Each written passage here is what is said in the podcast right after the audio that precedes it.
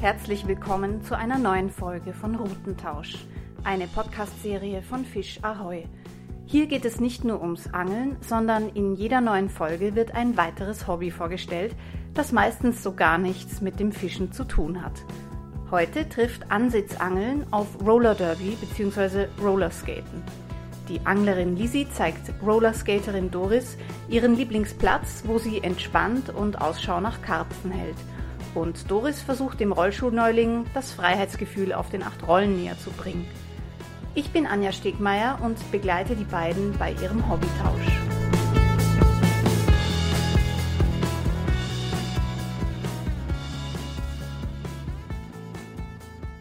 Wir treffen uns an einem recht stürmischen Tag auf dem Parkplatz beim Schloss Rotmühle in Schwächert. Der Wind ist manchmal nicht zu überhören, genauso wie vorbeiziehende Flugzeuge, die den nahegelegenen Flughafen anfliegen. Ich hoffe, ihr lasst euch davon genauso wenig stören wie wir. Wir starten also mit dem Angeln. Die Flugbegleiterin Lisi zeigt uns ihren Lieblingsplatz nur wenige Meter entfernt vom Parkplatz hinter ein paar Büschen und Bäumen. Wir befinden uns in Rannersdorf, das gehört zu Schwächert und wir sitzen jetzt direkt schon an der Schwächert, wird aber auch Mühlbach genannt, weil dieser Bach zwischen zwei Mühlen liegt. Und dort werden wir heute unseren Ansitz machen. Doris, ähm, du warst noch nie angeln, fischen. Was sind so deine Erwartungen? Das stimmt, ich war noch nie fischen. Ich habe einmal im Leben eine Angel in der Hand gehabt, weiß aber nichts darüber und ich finde es jetzt schon super, dass man sich innerhalb von kürzester Zeit von Wien raus mitten in der Natur an einem Fluss befindet und wie in so einer ganz anderen Welt ist. Und ich bin gespannt, was passiert. Wir haben jetzt hier mal ein paar äh, Sessel aufgebaut. Das ist viel Equipment. Wie startet man jetzt? Ja, also das ist schon richtig gesagt, viel Equipment. Ich glaube, der Ansitzangler hängt äh, irgendwie daran fest, alles mitzunehmen, was, was er denkt zu brauchen, aber meistens fehlt dann was. Also ich hoffe, heute ist das nicht der Fall. Wir haben hier jetzt schon meine ganzen Taschen und ich habe auch schon ein Vorfach vorbereitet, das wir mit Köder bestücken werden. Das werde ich dir dann zeigen, wenn du möchtest und kannst auch gern selber ausprobieren. Mhm. und dann werden wir die Route auswerfen. Was ist Ansitzangler? Ansitzangeln ist, wir bauen da unseren Sessel auf. Manchmal habe ich auch noch ein Zelt mit und wir haben vor, da längere Zeit auf einem Platz zu bleiben und dort mit unserem Köder die Fische anzulocken. Okay. Und was, was wäre das äh, andere Ort von Angeln? Ja, es gibt dann noch das Spinnangeln, das ich mache, also Spinnfischen. Da gehst du mit dem Rucksack, hast eine etwas leichtere Route dabei, kleine Gummifische drauf und wirfst aus, zum Beispiel hier auf diesem Platz, befischst du dann das ganze Gebiet, passiert nichts, ziehst du weiter. Okay. Eher für den Herbst, wenn es kühler ist, ist das eine ganz eine gute Sache. Das Ansitzangeln ist eher gemütlicher. Für das Ansitzangeln ist einiges an Vorbereitung nötig. Lisi baut mit Doris am Flussufer ihr Equipment auf. Ich habe hier in meiner Kiste die Banksticks. Die werden in die Erde gesteckt und darauf wird die Route dann befestigt, damit wir sie nicht die ganze Zeit halten brauchen. Dieser Teil hier ist der Bissanzeiger. Da ist die Schnur dann eingespannt und sobald eine Bewegung oder ein Biss am Wasser passiert, haben wir dann auch ein Geräusch. Das zeige ich euch dann nachher, wenn die Route befestigt ist. Das war ganz einfach. Wird der erste Stick in die Erde gedreht so, es hat eh geregnet, deswegen ist es leichter. Ab und zu braucht man dann auch noch einen Hammer, aber funktioniert. Und der zweite dann etwas entfernt. So, genau. Und das ist wichtig für die Route später. Wie bist denn du zum Angeln gekommen? Also ich wohne seit 2016 in Schwächert und habe einige Angler kennengelernt habe auch meinen jetzigen Angelpartner ein Jahr lang besucht beim Angeln und zugeschaut. Und dann habe ich gesagt, okay, jetzt mache ich die Prüfung, ich will selber angeln. Es gibt hier relativ viele Fischer. Ja, in Schwächert muss man sich dann so seine Hobbys suchen. ja, ich probiere gern Sachen aus im Leben. Und dann kann ich mal ein Bild machen und sagen, das ist was für mich oder nicht. So, die Angelrute wird zusammengesteckt. Und zwar so, dass alles in einer Ebene ist. Hier haben wir schon einen Karabiner drauf und da kommt dann unser Vorfach mit dem Köder drauf. Schaut ziemlich high-tech aus. Ja, aber ist eigentlich ganz simpel. Also ich glaube, so Angelrouten, ich weiß gar nicht von der Geschichte her, aber gibt es wirklich schon lang und hat sich sehr bewährt. Ja, sicher gibt es immer wieder Erneuerungen oder bessere Rollen, Routen in jeder Preisklasse, aber im Prinzip ist es immer das Gleiche. Bei was für einen Preis steigt man da so ein, wenn man zum Angeln beginnt? Ganz unterschiedlich. Also es kommt wirklich aufs Budget drauf an. Es gibt sicher schon Sets für 100 Euro, wo du dann sagst, okay, ich kann da jetzt so ans Wasser gehen, aber es endet wahrscheinlich bei 5000. Okay. Oder keine Ahnung, ja, also wirklich alles Mögliche. Ich habe ein Vorfach für dich. Was heißt Vorfach? Das Vorfach. Sehen wir, was sehen wir da jetzt? Da ist der Haken befestigt an einer Schnur und oben nochmal mit einem Karabiner. Und hier bringen wir unseren Köder an, auf diesem Haar. Und das Ganze wird dann befestigt auf der Route und so wird es dann ins Wasser befördert. Was wir nicht vergessen dürfen, ist Blei draufzugeben. Das habe ich auch mit, damit das Ganze dann auch beschwert ist und dort bleibt, wo wir die Angelroute oder den Köder haben möchten. Das heißt, der Köder hängt gar nicht am Haken Nein, drauf. also in dem Fall nicht. Beim Karpfenangeln haben wir hier dieses Haar und da wird das befestigt. Das ist so ein kleines gelbes Plastikstück. Ist das, Das- schon ein Köder? Oder? Das ist ein Köder. Stimmt, der ist aus Plastik. Man kann aber auch einen echten Mais nehmen. Den hätte ich auch heute mit. Ah, ein Mais, jetzt sehe ich es. Ja, Mais sollte das sein. Also ein Karpfen steht auf Mais. Mais, Boilies, Brot, Erdäpfel, alles Mögliche. Keine Würmer, wie man es im Fernsehen immer sieht. Doch, also Karpfen fressen auch Würmer, aber jetzt so beim Ansitz verwende ich das nicht. Das mache ich dann eher beim Welsangeln, wo ich dann mehrere Würmer drauf fixiere und auf große Räuber gehe. Müssen die lebend sein, die Würmer? Oder ist das wurscht? Bisschen, Man kauft sie schon lebend, sagen wir so. Sollten sie sich bewegen? Geht dann ja, mehr? ja. Weil so wird der Karpfen darauf aufmerksam, eben wenn er hungrig ist. aber es geht wahrscheinlich mit Tote auch, aber man kauft schon lebende Würmer. Ich hatte auch mal eine eigene Wurmfarm. Cool. aber ich habe mich dann, ich habe jedem einen Namen gegeben. Die haben sich auch nicht vermehrt. Ich glaube, das funktioniert auch nicht mit gekauften Würmern. Und dann habe ich sie freigelassen, weil ich sie so ins Herz geschlossen habe. Jetzt kaufe ich sie wieder. Ist, glaube ich, besser, wenn das unpersönlicher ist. Darf ich dir das gleich geben? Das braucht man nämlich jetzt. Was ist das? Ein kleines Das ist ein Schräubchen? Boilie-Stopper. Und zwar so, dass der am Schluss dann noch am Köder draufkommt, damit er nicht vom Haken geht. Ja, dass das fixiert ist. Nun geht es an die Feinarbeit. Doris muss ihr Vorfach mit einem Köder bestücken. Wir brauchen jetzt die Boilie-Nadel. Die gebe ich dir gleich. Dann meine Boilies. Das Wort Boilies kommt von Boil. Das sind so gekochte Teigkügelchen. Die kann man entweder kaufen in jeder verschiedenen Geschmacksrichtung, was man sich nur ausdenken kann, oder man macht sie selber. Ein bisschen mühsam, viel Dreck, aber da kann man dann die Sachen reingeben, wo man denkt, okay, mit dem möchte ich es probieren. Okay. Ja? Und zwar mit der Nadel machen wir in der Mitte ein Loch, fahren da durch, schnappen uns das Haar. Mhm, das ist jetzt Feinarbeit. Ja. So. Jetzt hat das so einen Haken. Yes. So. Und jetzt nehmen wir diesen Boilie-Stopper, setzen ihn hier an, ziehen das da durch in der Mitte und dann nochmal durch. Und jetzt ist das Ganze befestigt und der Köder ist fertig. Also dieser Boilie ist so klein, rund und rot. Wa- Was ist Ja. da jetzt drin? Das sind Erdbeerboilies. Man riecht das vielleicht nicht so, Oh, ja, aber doch, riecht es. Ja, Ich sehe. ich hätte auch welche mit, mit Fischgeschmack, aber ich habe mir gedacht, wir nehmen die Erdbeeren. so, ich gebe dir das einmal. Auch mit dem Haken vorsichtig sein, weil das kann sehr schmerzhaft sein, wenn sich der in der Haut verfängt.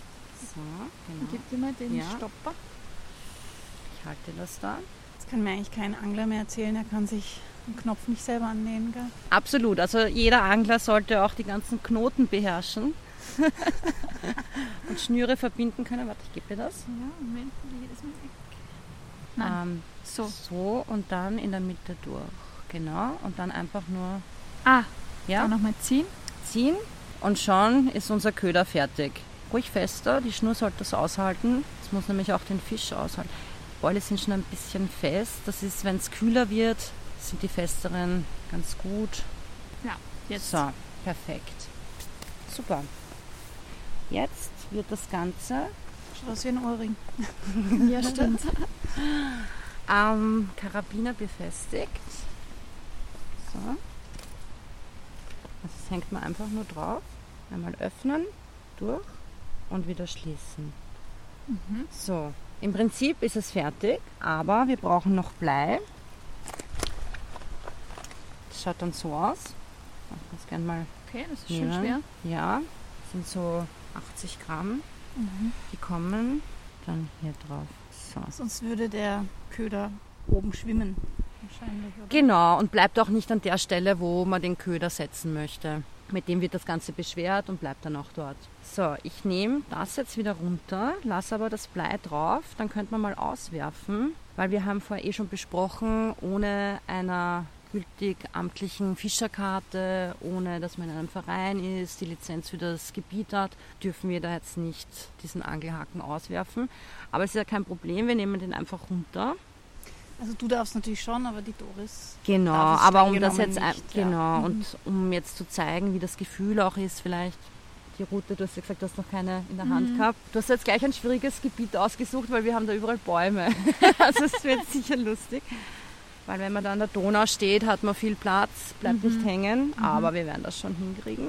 Wir sind jetzt hier, das schaut aus wie so ein, eigentlich eher wie ein Bach, ja? Ja. Eher klein. Ja. Aber das ist die Schwächert, oder wo sind wir hier? Ja, also die Schwächert, so wie sie im Plan steht, ist die Schwächert, fließt aber dann noch mit mehreren Flüssen vorne zusammen. Das ist dann quasi die richtige Schwächert. Aber das ist schon laut Plan dieses kleine Gerinne, was schon Schwächert heißt. Und was schwimmt hier so? Alles Mögliche. Also Wels zum Beispiel, Zander, Praxen, habe ich selber noch keine gefangen. Es gibt Döbel hier, eben die Karpfen, die sind mein Favorit. Also wirklich meine Lieblingsfische. Ähm, was haben wir da noch? Barsche, Regenbogenforellen, Bachforellen, alles Mögliche schwimmt da. Aber du fängst hauptsächlich für den Spaß oder wirklich dann für den Fisch auch? Also ich betreibe Fischen mm, als Catch and Release. Das bedeutet, ich angel den Fisch, ich hacke ab und schonend gebe ich ihn wieder zurück ins Wasser. Also ich töte den Fisch nicht. Genau. Aber du dürftest ihn einfach auch mitnehmen und ich essen. dürfte ihn mitnehmen. Dazu gibt es Statistiken, die ich dann ausfüllen muss, weil da gibt es auch wieder Richtlinien. Wie groß ist der Fisch, dass du ihn entnehmen darfst? Wie viele, die Anzahl, das ist alles geregelt.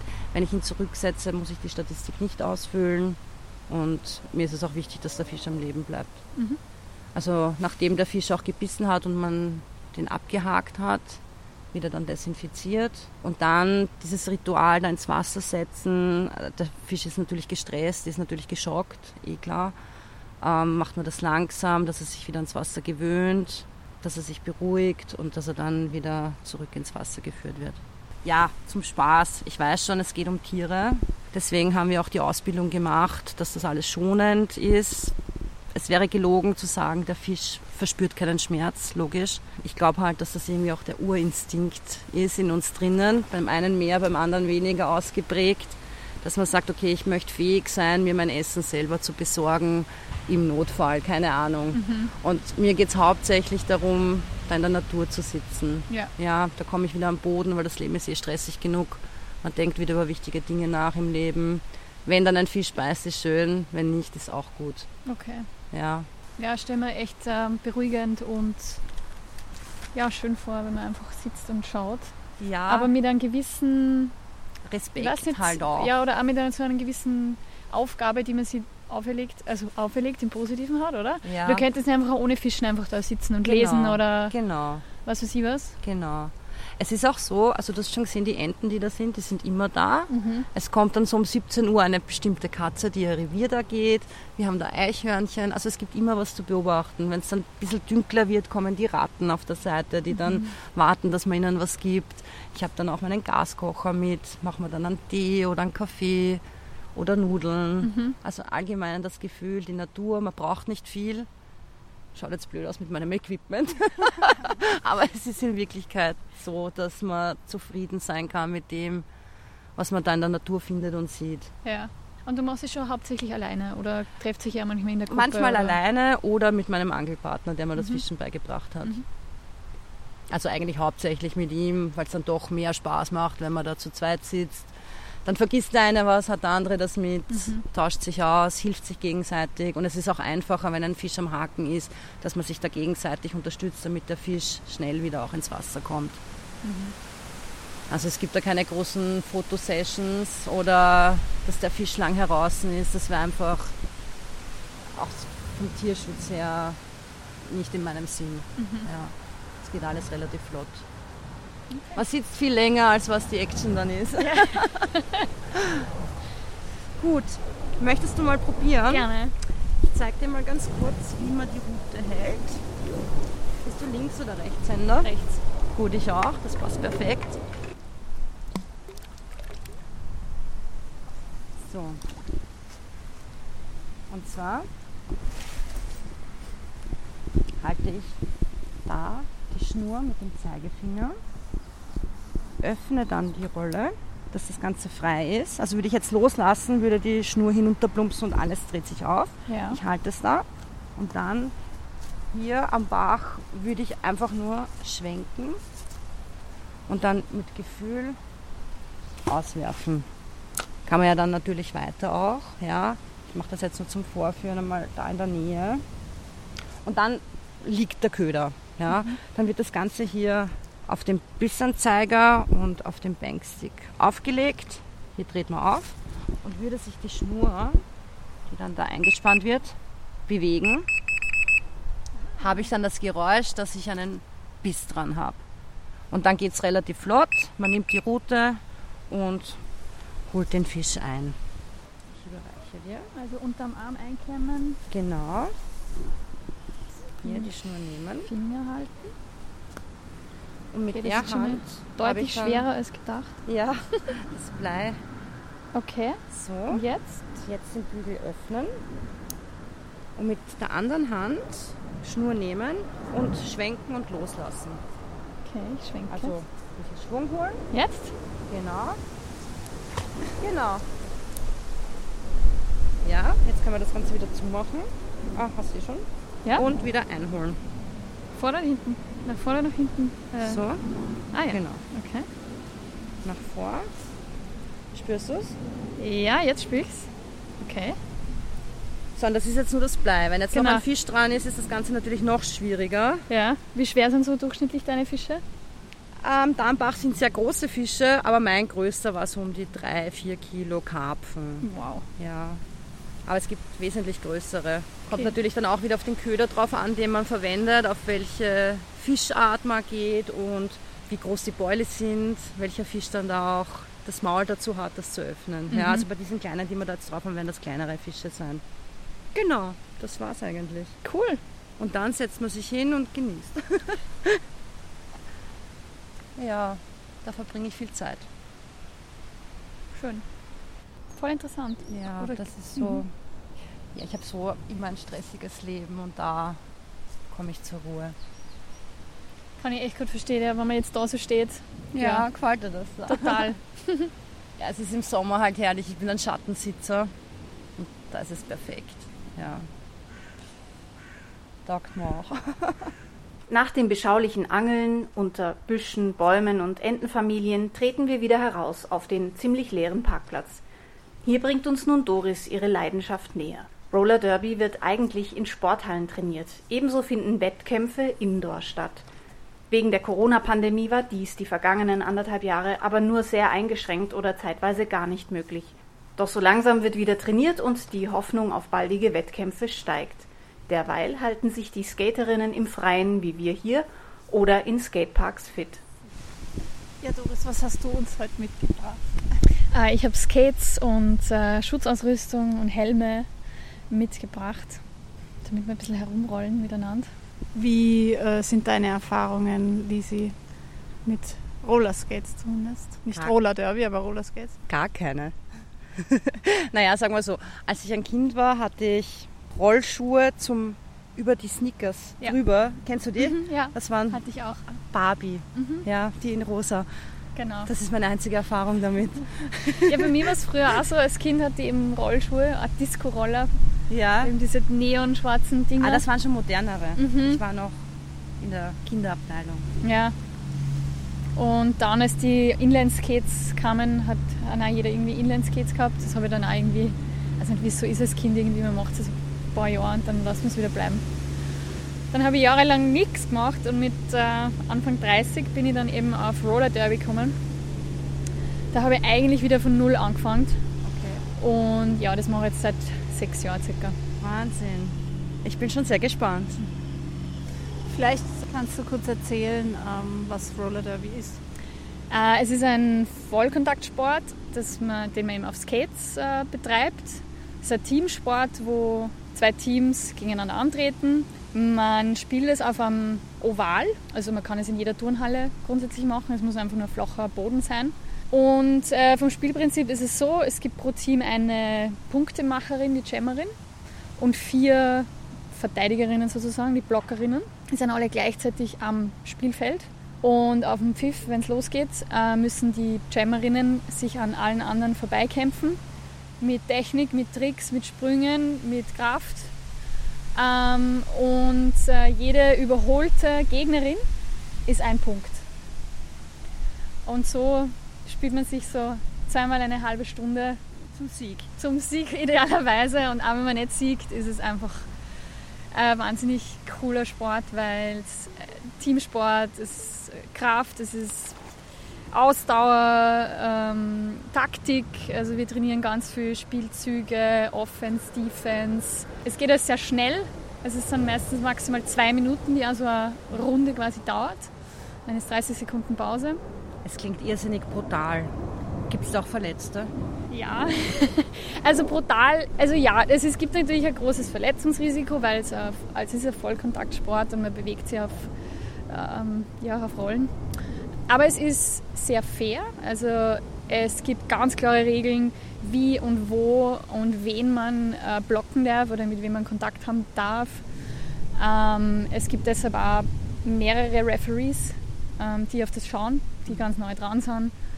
Ähm, das heißt, irgendwie faulen oder durchschummeln ist fast unmöglich. Aber ja, es ist, es ist schon intensiv. Und es gibt natürlich ein gewisses Verletzungsrisiko. Hast du schon eine Verletzung gehabt oder? Ja, Ja. ja ich habe einen gebrochenen Knöchel ähm, und eine gebrochene Rippe. Wow. Aber nicht gleichzeitig. Hart im. Nehmen. wow. Ja. Respekt. ähm, ganz wichtig, was ich dich noch fragen wollte, bevor ich diese Rollschuhe anziehe. Mhm. Wie bremse ich? Das zeige ich dir dann gleich. Das ist meine größte Sorge. Ähm, grundsätzlich das, was man auf den Skates vorne sieht, also was Stopper genannt wird, Ja. das, was du erkennst von deinen Rollschuhen Ja. früher, ist, das heißt tatsächlich Toe-Stop. Aber man darf den natürlich nicht so verwenden, dass man den so nach vorne benutzt. Ah, okay, das hätte ich jetzt gemacht. Ja, weil wenn man sich nach vorne rollt und dann so reingrabt, das wäre wie wenn man beim Radlfahren Vollgas bergab fährt und dann die vordere Bremsen nur Okay. Betätigt. Ja. Den kann man zum Beispiel benutzen, indem man sie umdreht und dann stoppt, also mit so einer Bewegung. Und dann gibt es aber auch jede Menge andere Möglichkeiten zu stoppen. Und das Einfachste, das was wir dann auch gleich machen werden, ist der Plow-Stop, also Pflug. Sehr falls gut, du Ski fährst, Ja, das und ist genau die gleiche. Bewegung. Sehr ja, gut.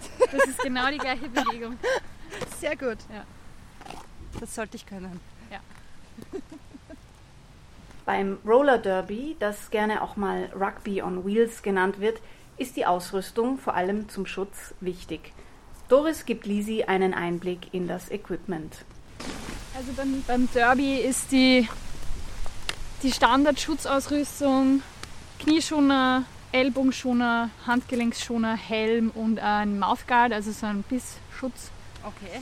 und eben die Skates. Man kann theoretisch mit allen Skates Derby machen, Mhm. sofern es eben diese zweiachsigen sind, also keine Inline-Skates. Und spezielle Derby-Skates bestehen eben aus diesem Schuh, da gibt es alle möglichen verschiedenen Varianten, je nachdem, was, man, was bequem ist. Das ist Leder, oder? Das ist in dem Fall Leder, es gibt aber auch Kunststoff. Ja, ich habe sehr empfindliche Füße, deshalb sind es die geworden. Dann diese, die Achse quasi, also die Plate heißt es, Ja. wo die Rollen dann drauf sind. beziehungsweise das sind eigentlich die Achsen, wo dann die Rollen drauf Wo sind. kauft man die? Ich hätte das jetzt noch nie irgendwo gesehen. Gibt es in Österreich so nicht zu kaufen, man kriegt es online. Okay. Und die habe ich zum Beispiel in London gekauft, als ich in London war, weil da gibt es zum Beispiel einen Derby-Shop. Mhm. Und wie viel zahlt man da für so Schuhe? Also wenn du sie neu kaufst, steigt man ein bei alles in allem mit Rollen, Kugellagern, so um die, ich glaube 250 Euro. Wow. Die haben alles in allem mit allen Komponenten kostet ungefähr 700.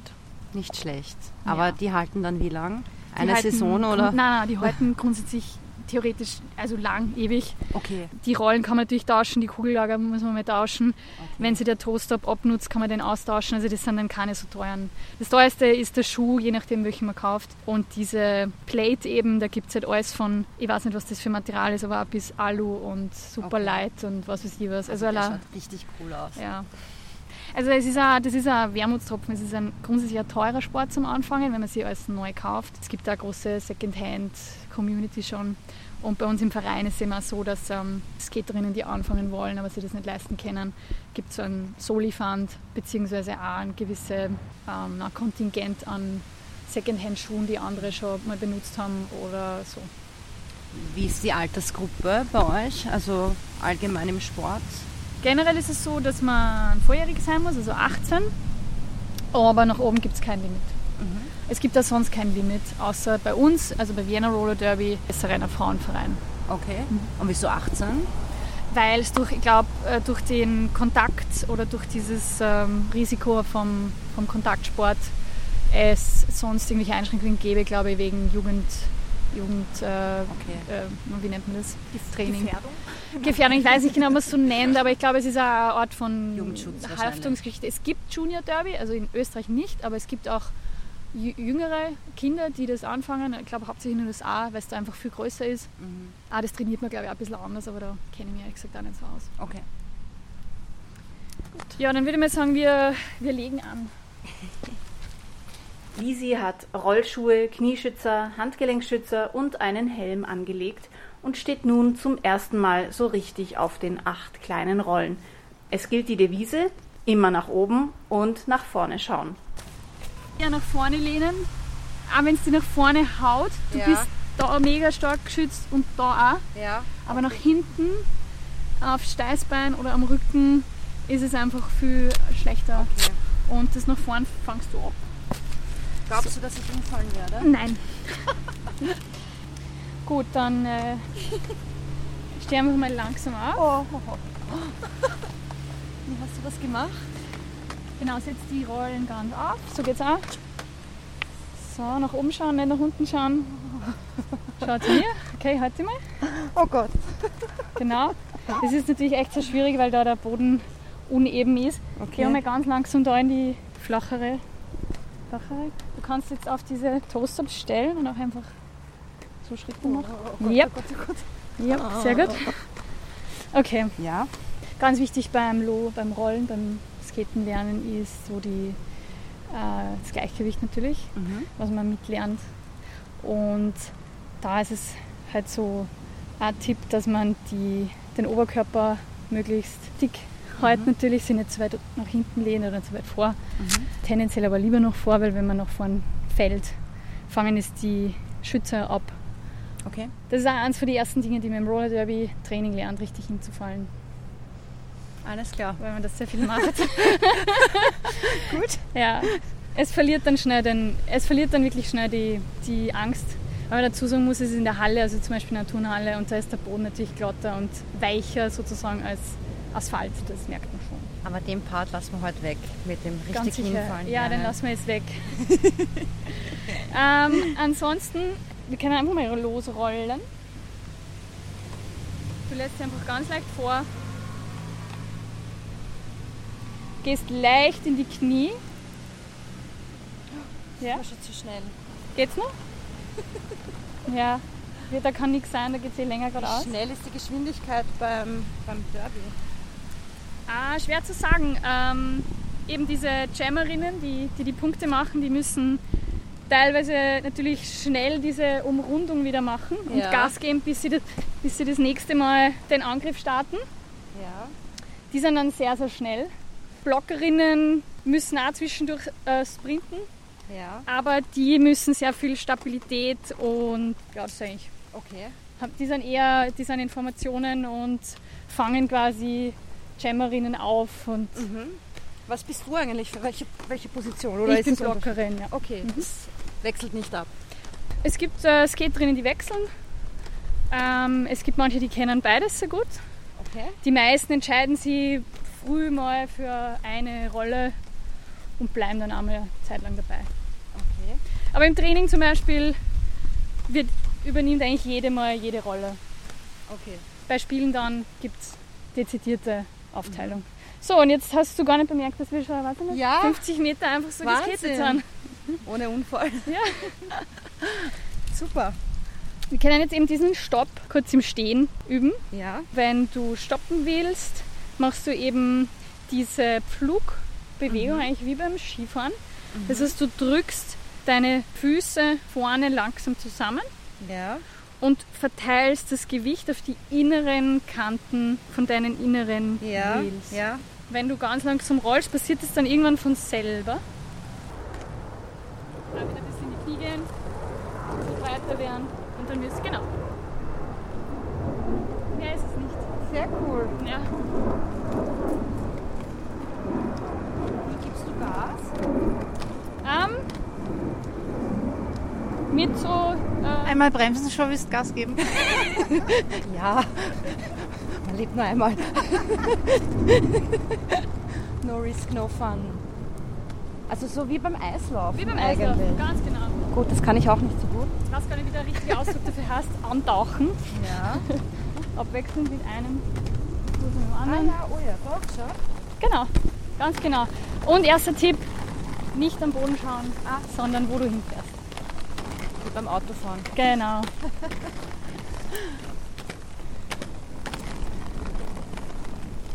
Hey, geht gut. Ja, voll.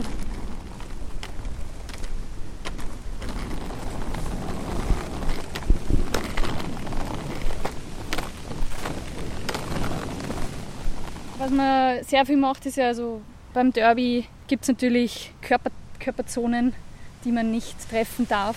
Das sind welche? Das ist alles unterhalb vom mittleren Oberschenkel.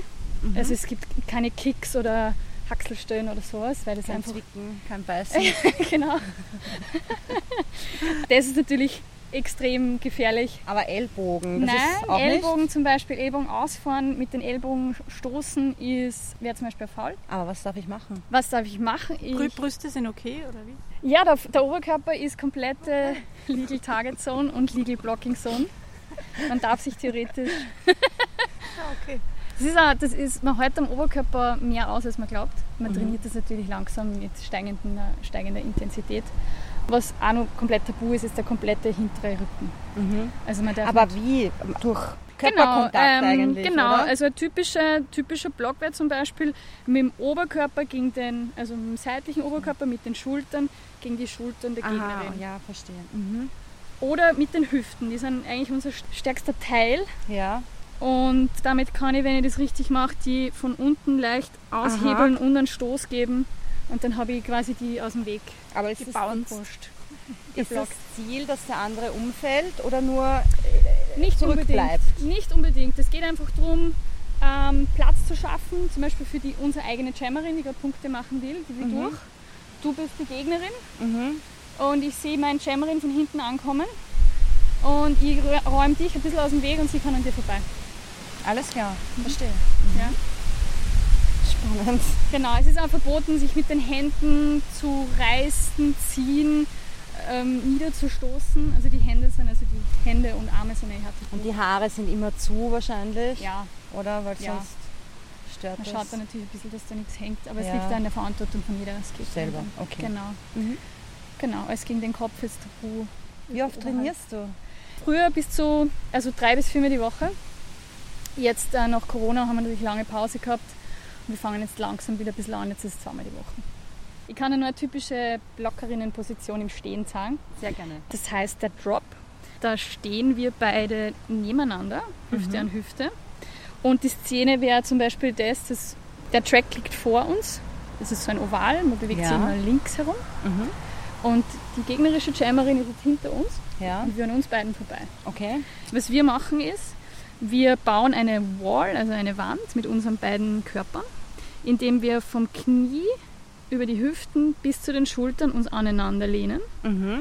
Spürst du das, dass wir uns da quasi Mhm. gegenseitig stützen Ja, und auch ein bisschen in die Knie gehen? Musst du jetzt nicht so machen, wenn du dich unsicher fühlst. Und damit sind wir in einer sehr starken Position, wenn die hinten ankommt, weil, wie besprochen, sie darf nicht einfach in deinen Rücken oder in meinen. Mhm. Sie muss sich da die Zone zwischen uns suchen und wir kleben und hier aber quasi aneinander. attackieren. Ja, Aber wir geben da Kontra quasi. Ja, Und sie kann uns schieben, wir können da reagieren drauf.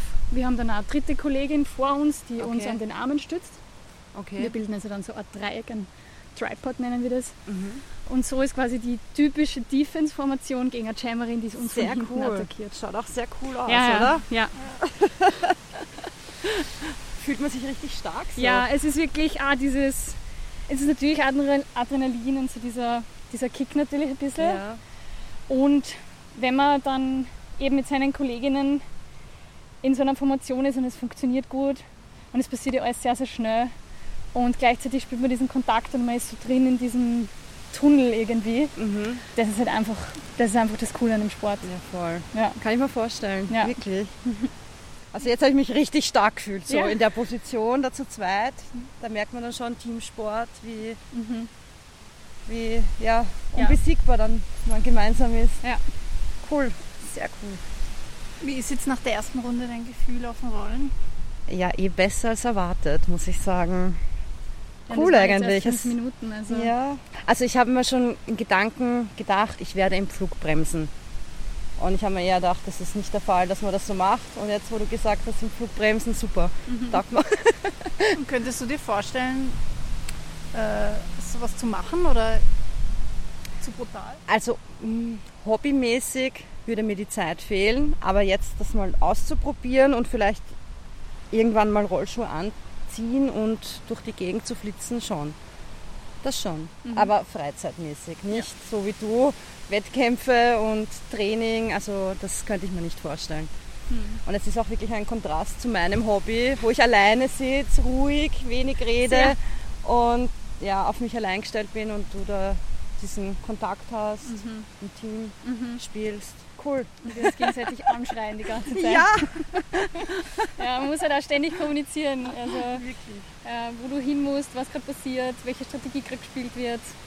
Sicher sehr laut auch in Ja. so einer Halle wahrscheinlich. Ja, Und gibt es da auch Fans, die kommen und zuschauen und ja das Karten vermissen, zu kaufen oder vielleicht, das könnte ich mir vorstellen. Ja.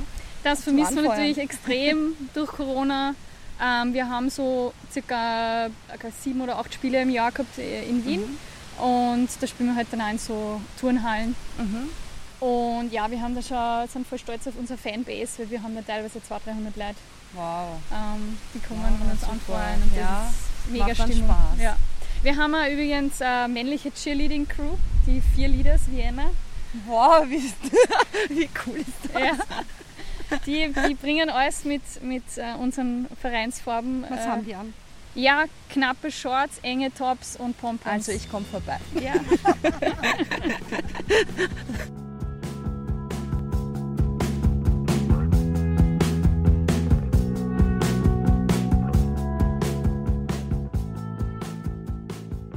Das war die fünfte Folge von Routentausch. Mehr Infos zur Medienmarke Fischerheu findet ihr unter fischahoy.at. Wer sich wie Lisi einmal die Skaterinnen und Cheerleader live ansehen möchte, findet Informationen im Netz unter viennaRollerderby.org sowie auf Facebook und Instagram. Ich sage danke fürs Zuhören und bis zum nächsten Mal.